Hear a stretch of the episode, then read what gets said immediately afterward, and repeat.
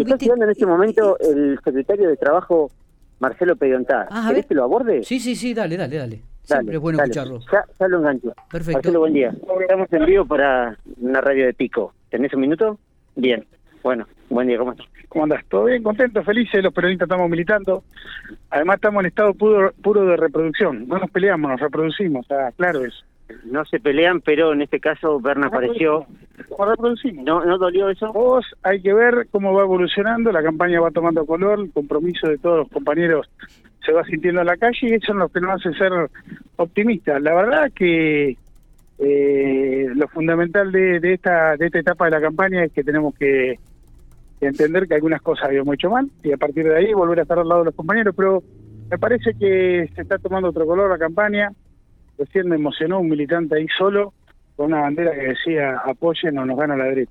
Tal cual. sigue siendo el líder de la plural y en todo caso también el tuyo. Berna sigue siendo el líder de la provincia. Tu líder. Creo que está pasando que no se ve por ahí a la lista de- a la niña Bernista militando en los textos. ¿Yo que soy?